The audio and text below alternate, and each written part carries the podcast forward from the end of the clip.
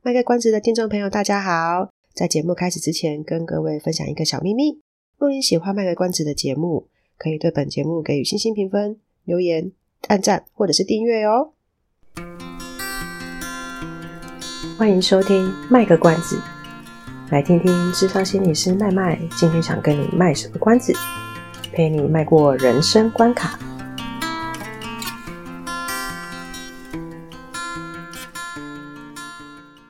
大家早安、午安、晚安，我是麦麦。大家好，我是阿猫。欢迎收听《卖个关子》。欢迎大家。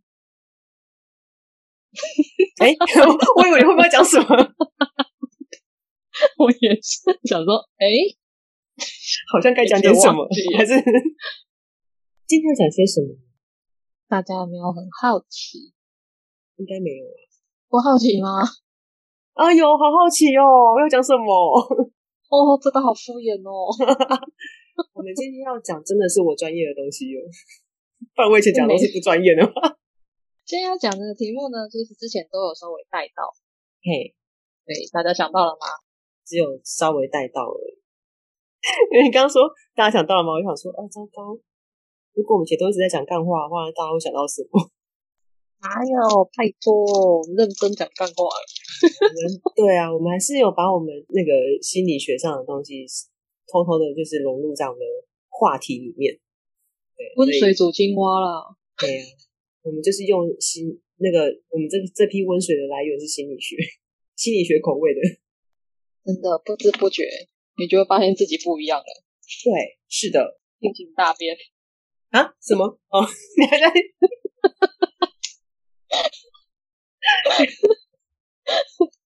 因为我刚刚听到“大便”两个字，所以我突然愣了一下，我说：“哈，什么？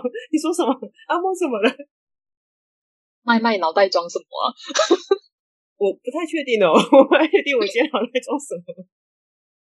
等一下看我讲，嗯、看我讲什么，就知道是装什么。嗯，所以我们从刚刚麦麦的反应，他发现自己也不知道他怎么了。对。茫然不知，这个时候我们应该要做什么事？睡觉？没有睡觉不能解决的事情。呃，也是一个方法啦，但我想我们今天要更接近心理学嘛。哦，正念？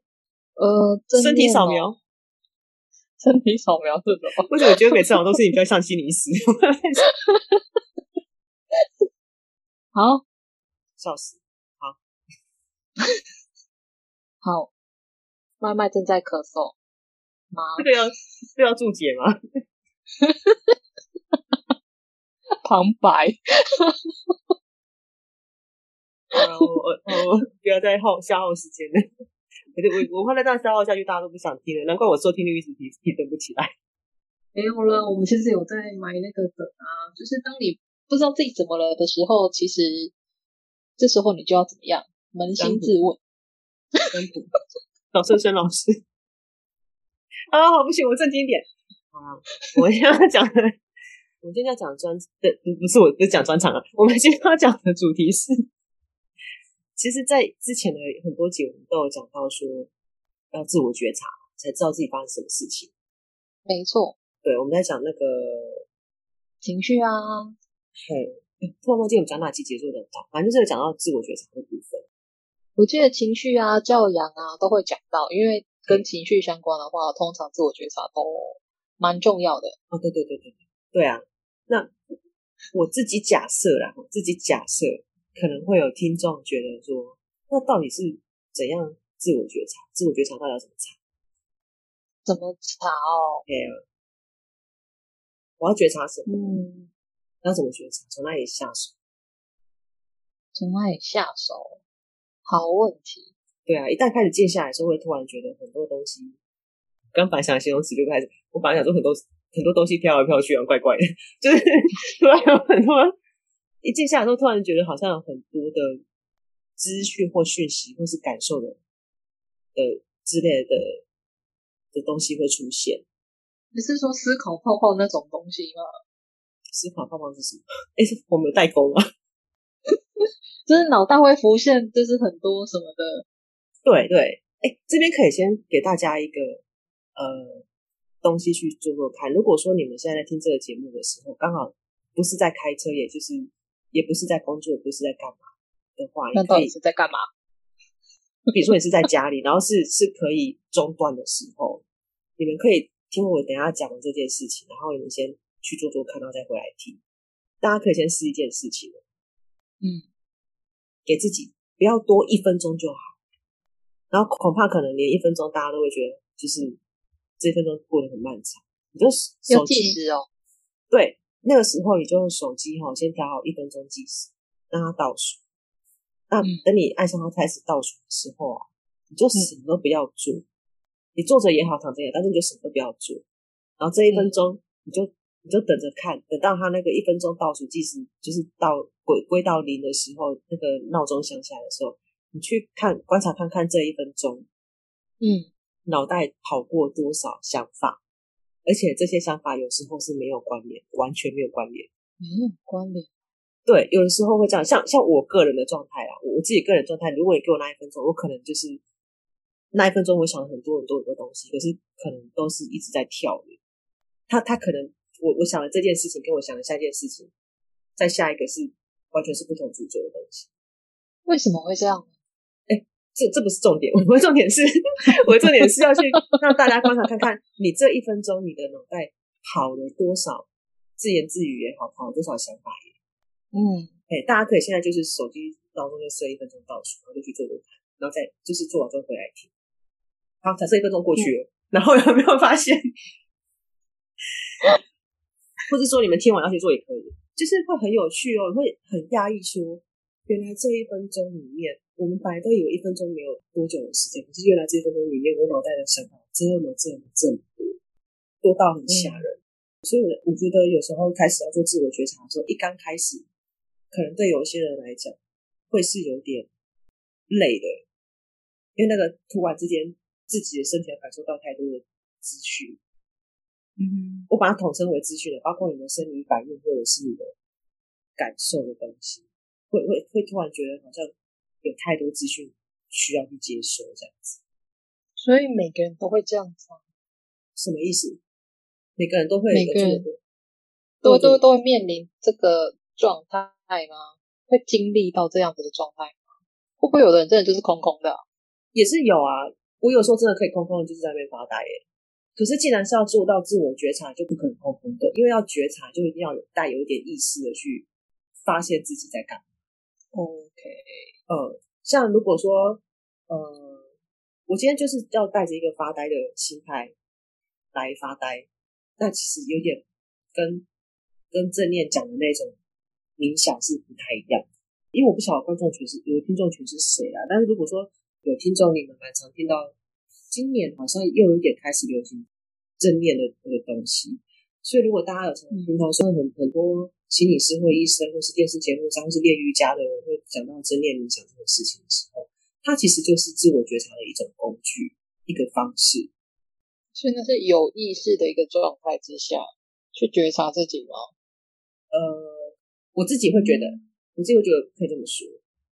嗯嗯嗯，啊，那个练习啊，那个练习其实是我们之前会讲说，为什么很多东西都回归到一个基本叫自我觉察，就是因为说，对我来讲，我自己在呃，也我不能说是很资深，但是我自己现在归纳起来是，我觉得自我觉察是很多的基础。你不不管是去看一些呃，像你练瑜伽也好，或者是说嗯，去呃做正念冥想也好。或是说去打坐，或者是说得看一些心理学的书，他们会告诉你说啊，我们要去学习去接纳自我，然后让我们自己感到平静。嗯、可是我们不太可能一下子就突然之间就说，哦，天哪，我觉得我自己什么都 OK，我接纳我自己了，我行，然后我就突然觉得我心情很平静，不太可能瞬间到那个地步了，不太可能说有一天一睡醒就、嗯、就可以就可以有这种这种这种状况。它它其实是需要一种阶段性的练习。就会回到，就是你要先自我觉察。那为什么要觉察？因为觉察之后才会知道自己的状态是什么。这个我们之前很多次的节目上都有讲。那知道自己的状态是怎样之后，我才可以去调整，我才可以去调整，说我现在需要什么东西，我是不是需要做自我照顾的？嗯嗯，我缺少的是什么？我最在意的是什么，然后再去思考我要怎么去自我照顾。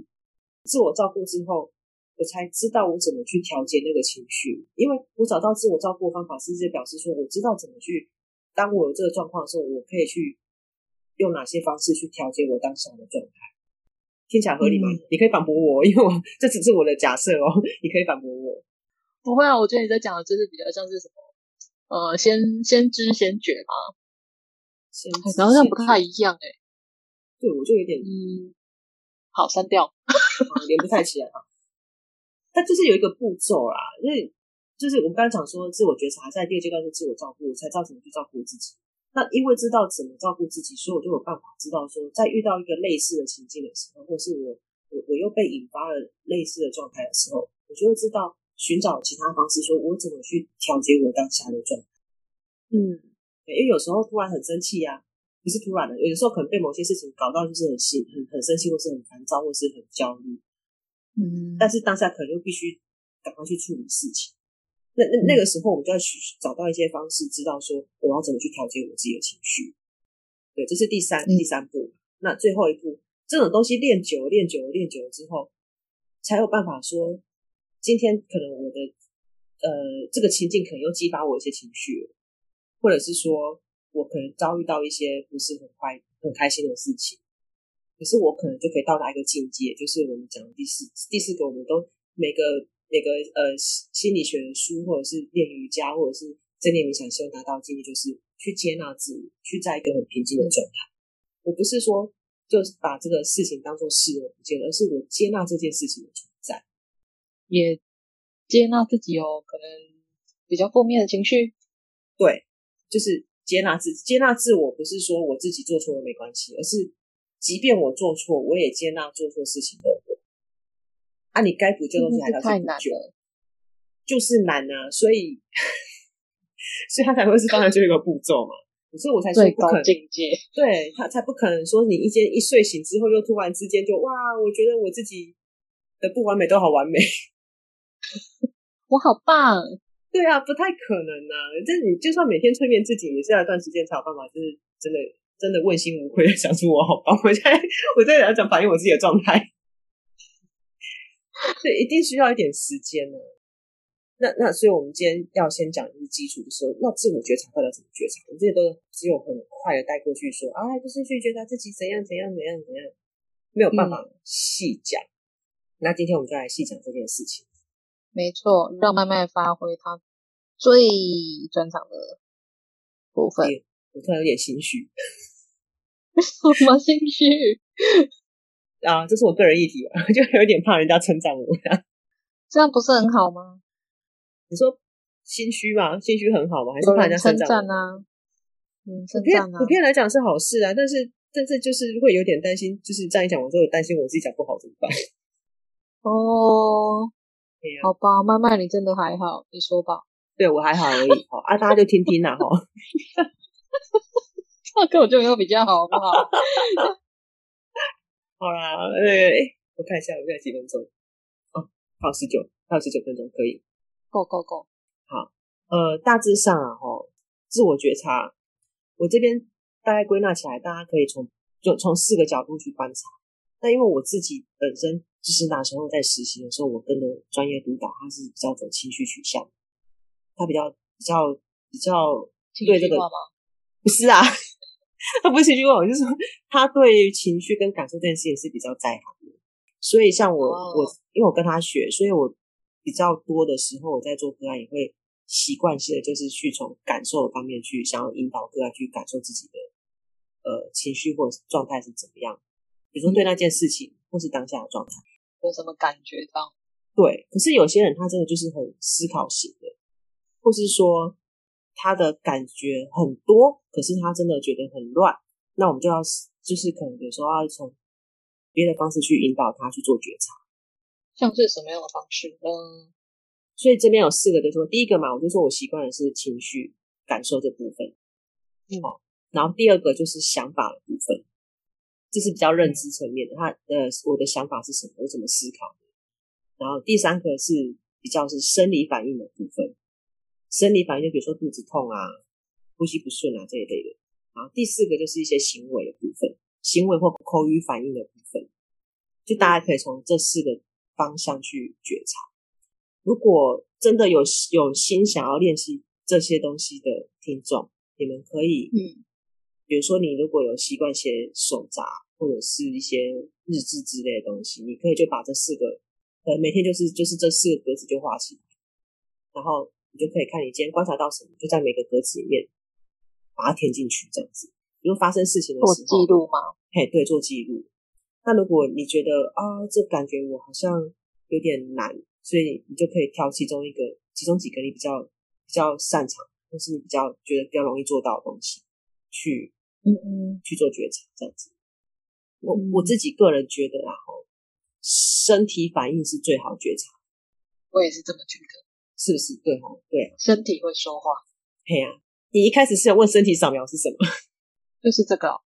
其实身体扫描，呃，也不能全，呃，也也是有一点点身体扫描啊。其实大家有兴趣的话，你可以直接上网 Google 身体扫描，啊，就有很多不同类型的 YouTube 的档案吧，那都是音档而已。然后他就会教你怎么做身体扫描，时间长短都不一定。有的人很完整是要做四十几分钟的，还、啊、有的比较短一点的版本，大概十几二十分钟。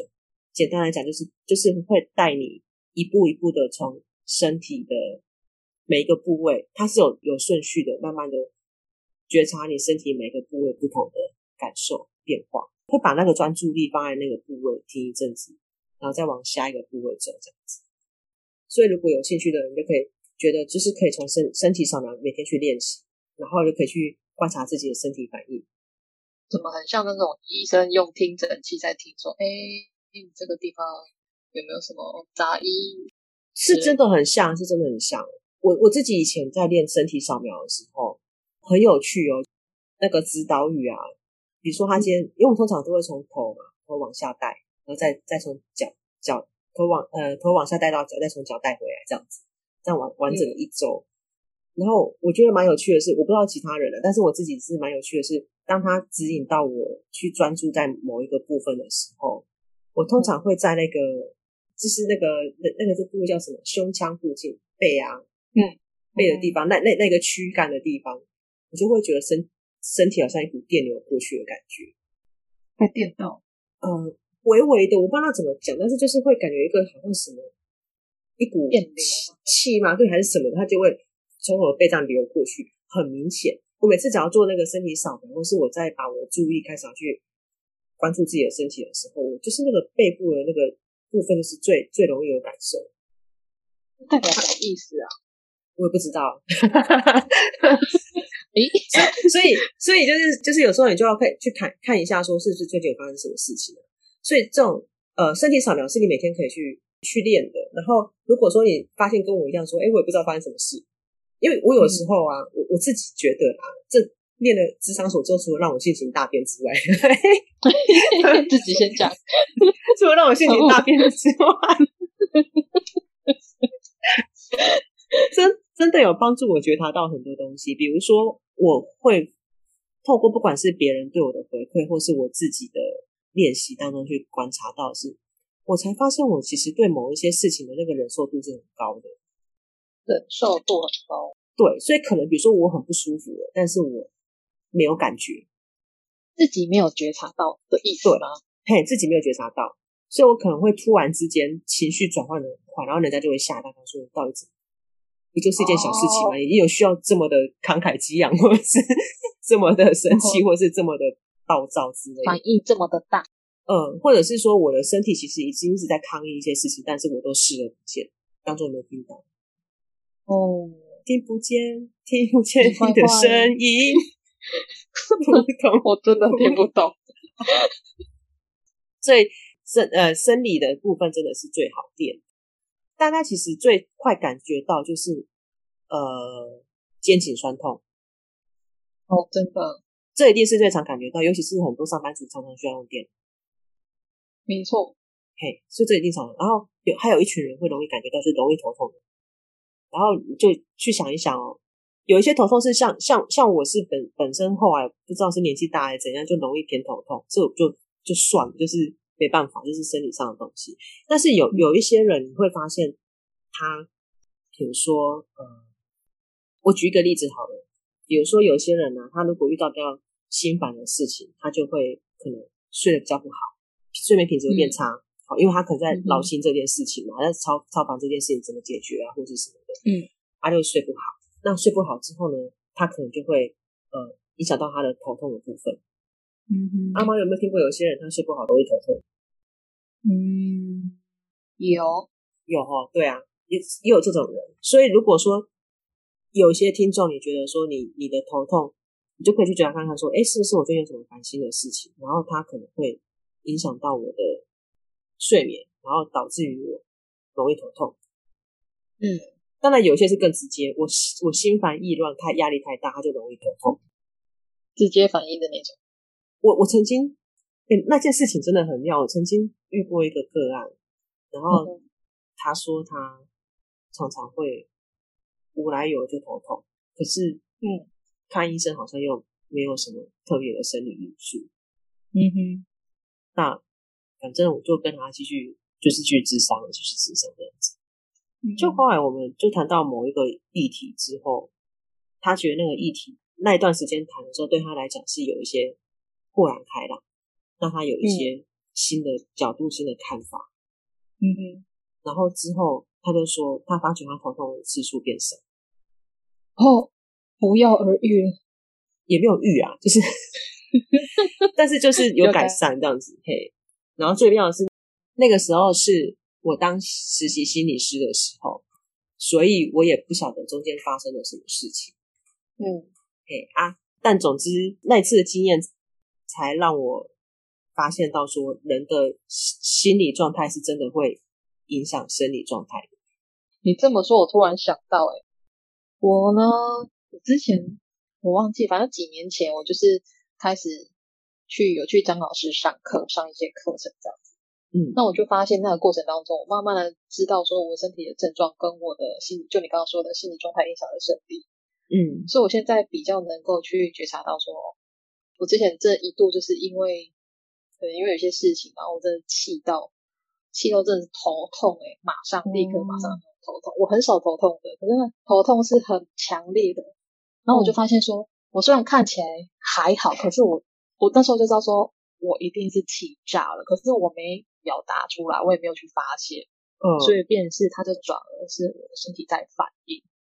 哦，对啊，对，所以我那时候就必须。嗯，做一点，就你说的，要做一点事情，让自己调试自己的心情嘛。所以我就找比较信任的朋友，跟他抱怨一下，嗯，那个头痛的症状有稍微缓解一点。嗯，真的会耶，大家真的不要以为说这件事情是，就是我们在随便胡乱的，其实并不是，是真的，是真的。对，就是可能觉得说好，我可以不在乎，可是没有，你就是很赢啊，那是。哦，讲到很赢这件事情。还可以常常留意，是如果我常常觉得很多事情都只气在心里面的话，嗯，还可以觉察一个地方，就是胸闷。哦，那个我也蛮常有的，或者胃食道逆流。常对，常常胃食道逆流比较有点类似说，如果以比较精神分析或是象征性、隐喻性这种东西，嗯、就是有一股东西平常都不能说，然后就会很想把它吐出来。嗯、比如说莫名其妙的咳嗽，其实也是真的，因为我那时候就是去上。嗯，张老师那边的课程，然后好像是，嗯、反正就是有心理剧啊什么什么，然后大家要分享自己的感受，就是共鸣感受。对，嗯、但是我就有点抗拒，我不太想讲。嗯，所以我的身体在那个时候就吐了吗？没有，那个那个那个胃酸真的是直接到我的喉咙哦。哦，我不太想讲，因为我想要 hold 在那边嘛，所以那时候的心理师就是说，嗯，嗯，那你现在身体的感觉是什么？我说我很明显的觉得胃酸已经到我的喉咙，立刻马上就这样升上来，嗯，因为我不想讲，嗯，可是他又觉得他很想出来，对不对？对，其实我应该要让他出来，但是我就是不想让他出来，就是比较是压抑的状态的时候，我的身体就会这样子的反应，是，对，像呃很多比如说叫做认知行为的，或者是说比较。比较重视生理回馈这一类的啊，嗯，我我我不知道大家有没有，哎，我哎不晓得，我们以前有一种东西叫生理回馈仪，然后它最简单就是你把它夹在手指上，不是十大酷刑那种夹在手指，它就是透过你的拔指甲，对，很像血 氧机那样子。有。你就手放进去，它就给给你接一些东西。然后最简单就是测你的心跳跟呼吸。最简单就是测你的心跳跟呼吸。是测谎机吗？不是啦，哎，但测谎机其实也是有点类用类似这样子的一个概念。去了解你的身体反应，然后去评估说是不是在说谎。但是，就是说身体反应是有很多很多种，像我们刚刚讲的是最最容易就是像肠躁症就是生理反应啊。我我只要一考试，我就想要拉肚子，其实是一样的意思。因为肠胃过度的频繁蠕动，对，啊，很焦虑嘛，对啊。嗯、啊，所以每每个人生理反应不太一样。像我刚刚举的都是比较大众的大多数的人，每个人独特会可能会有一些人是比较不一样的反应。很多人他只要就是。像阿猫讲的，有话有话该说却又没办法说，压抑太久了，就是比如说会胃食道逆流、胃酸，然后呃可能会胸闷，然后哎，我们只剩十分钟了。哦，你有没有觉得现在心跳加速，有点冒汗，腋下湿湿的？腋下一直都很湿啊！现在是夏天，或者或者是有的人会觉得喉咙就好像被卡住，像我现在就觉得不知道该怎么办了。然后有一口痰，对。紧张的时候会腿软啊，有没有？好，或是呃，容易流手汗啊。紧张的流流手汗，不是生理上本来容易流手汗，是紧张的时候容易流手汗。所以每每个人的状况会不太一样，你必须要去觉察自己在遇到什么样的事件的时候，容易有什么样的反应。嗯，这个有时候是事后也可以觉察。如果当时没办法，你可以比如说真的想练这个东西的话，你可以在一天的，比如说睡前，然后你就去写下说，哎，我今天遇到什么事情，我记。就是那件事情，我觉得我不太舒服，或是很开心都可以。不一定要不一定要记负向的，你也可以记记正向经验的。然后去观察说那个东西对你来讲印象这么深刻，而你当时的生理反应是什么？嗯，大家有没有发现麦麦刚刚讲话变得很快？哎、欸，对，可是我讲话本来就很快啊。没有，你刚刚有加速。啊，我真的是失算，我以为我今天这一集可以把四个东西都讲完，没想到只讲了其中一个而已。好，没有关系。四个吗？四个层面呢？我们不是说从四个层面吗？可以从四个四个层面去观察自我觉察。哦哦，对啊，表示这很不容易啊！真的，这不是不是在乱盖的吧？真的是我的专长，真的是真的是，不要再客气了，好吗？好，好啦，既然今天这一集只能讲到生理，我们就让它先停在这里，因为我们等一下还要再做一件事情。什么事啊？你想对我干嘛？以上是我们这次的节目内容，谢谢您的收听。如果您喜欢我们的节目的话，欢迎订阅我们的节目，或是到粉丝专业路上有个心理师追踪暗赞。若您对节目有任何的想法，欢迎留言让我们知道。下次再见，拜拜。